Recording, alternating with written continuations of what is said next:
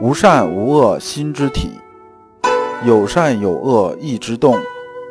知善知恶是良知，为善去恶是格物。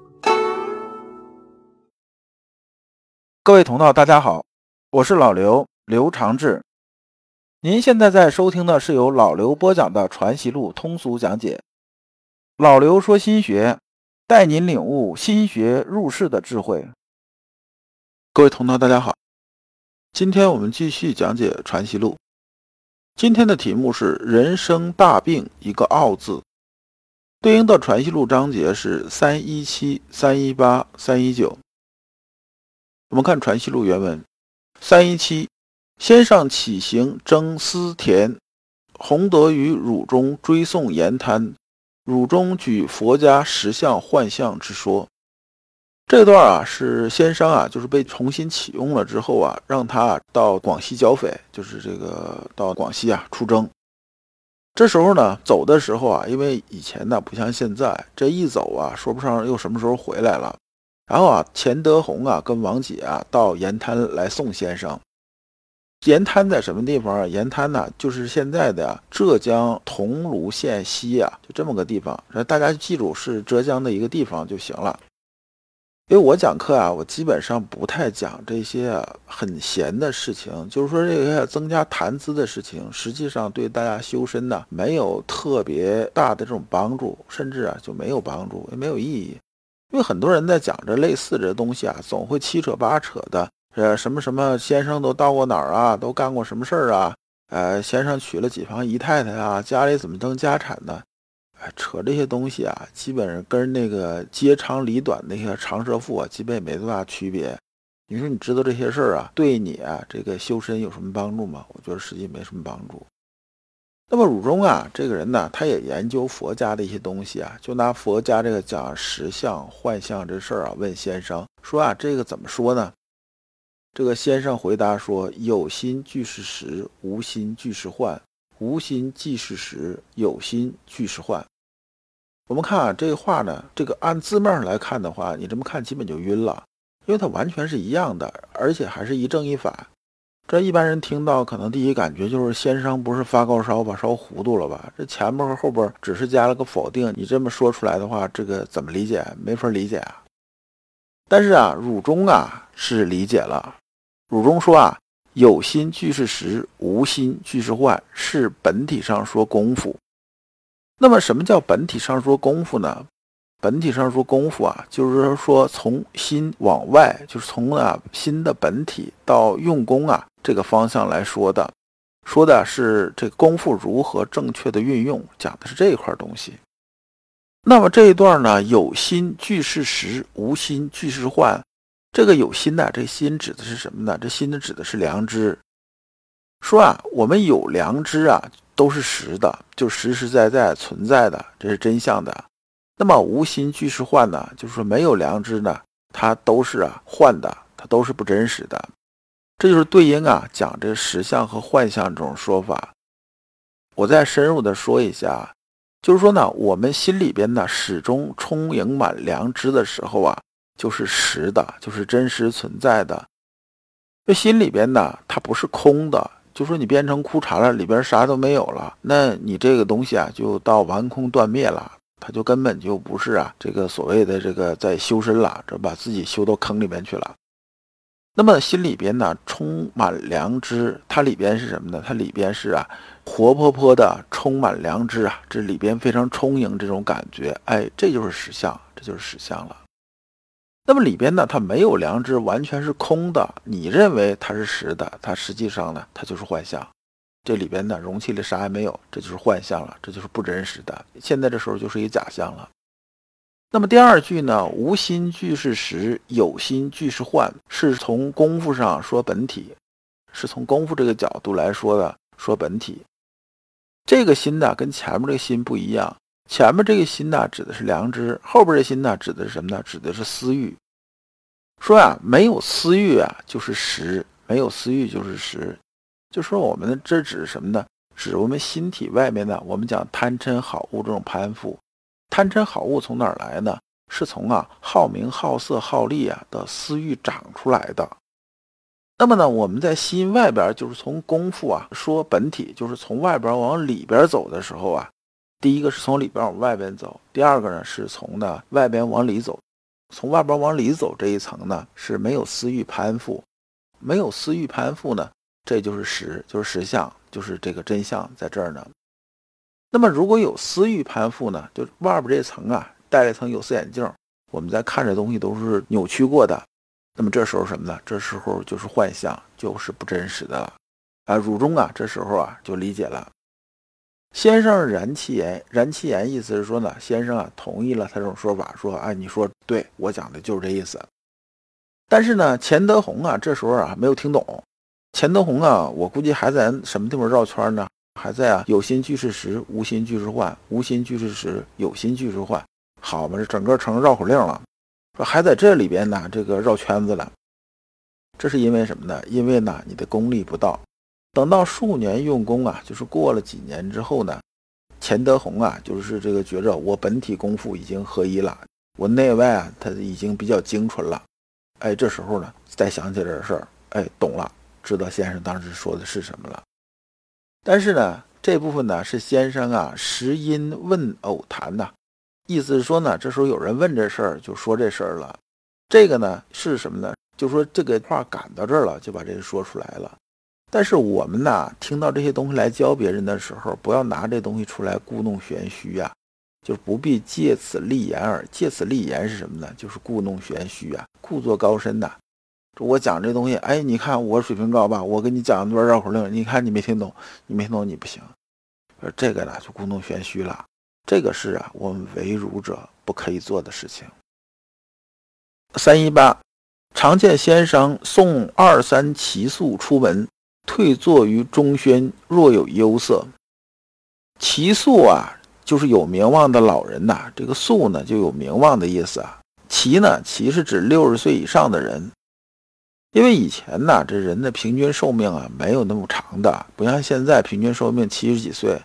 那时候平均寿命很短，所以讲啊，人到七十古来稀，哎，说的就是这话。说是啊，这个先生啊，本来是在房间里边呢，和这么几个有名望的老人呐聊天儿。这里边这有名望的老人指的是什么呢？指的也是啊，在这个儒学方面啊有一定水准的，就至少有一定名气这些人。聊完了之后呢，把这几个人送走了。然后这个先生啊，坐到中轩，中轩就是走廊啊，就没进屋，坐到走廊上了，看这个脸色就不是很好看，那看的意思啊，心里边有啥不痛快的事儿。然后啊，钱德洪啊就趋近请问，就钱德洪就走过去了，说：“先生，你看你怎么了？这谁又惹着你了？还是有啥什么什么事儿了？”哎，这个钱德洪去问，先生说呀。说刚才啊，我和这几个人呐聊啊，这个阳明心学的事儿，聊儒学、阳明心学的事儿，结果呢是什么呢？是鸡同鸭讲啊。说是这个先生做了个比喻，真圆凿方锐啊。这什么意思呢？呃，我们讲啊，就是工学上讲有个孔轴配合，就讲机械上说啊，我这孔啊是圆孔，但是你插进来这东西是方的。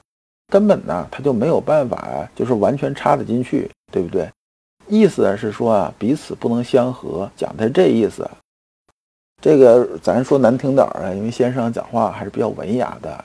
然后我说呢，那就是什么呢？就说哎，我跟他们聊，整个就是一个对牛弹琴的。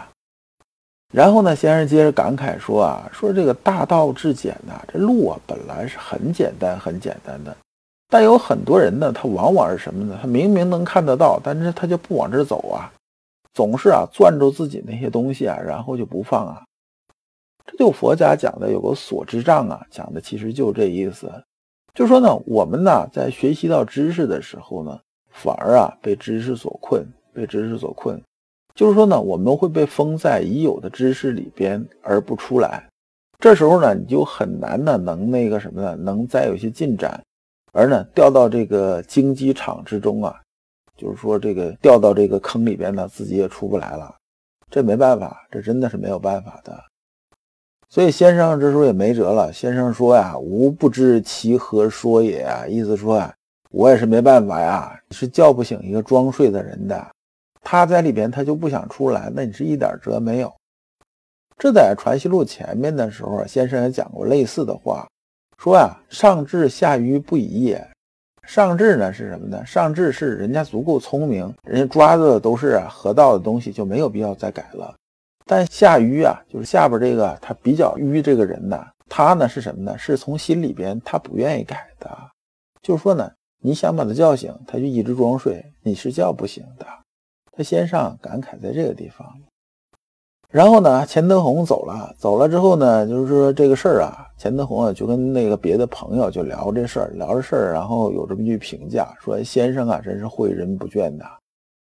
先生啊对恢复圣学于世啊，面对这种残酷现象啊是非常清楚，要正本清源是任重道远的一件事情。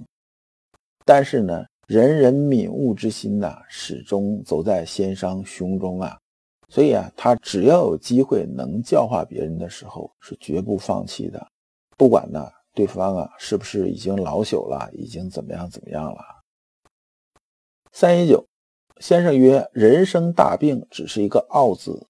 为子而傲，必不孝；为臣而傲，必不忠；为父而傲，必不慈；为友而傲，必不信。”先生啊，对这个“傲”字啊做了个评价。那什么是傲呢？傲呢，就是看重自己，轻视别人。这个按照这个西方心理学的讲法呢，这个傲呢就是自恋呐，就是很拿自己当回事儿啊。那么从佛家的角度来说，这傲是什么？傲就是我执啊，就是说啊，这个人呢很轴，很轴，轴到什么程度啊？就坚持自个儿那个东西。那么呢，就是别人说啥，那都进不去的，那就是我这个怎么样，怎么样，怎么样。所以在心理学上来讲的话呢，这个自恋呢，就是自卑也是自恋的一种。说你比如说有个人跟你说啊，说我得了一病啊，我这病啊，这个世界是独一无二的。我跟你说，这叫自恋，这也是傲的一种，就是说呢，也是属于我执的一种。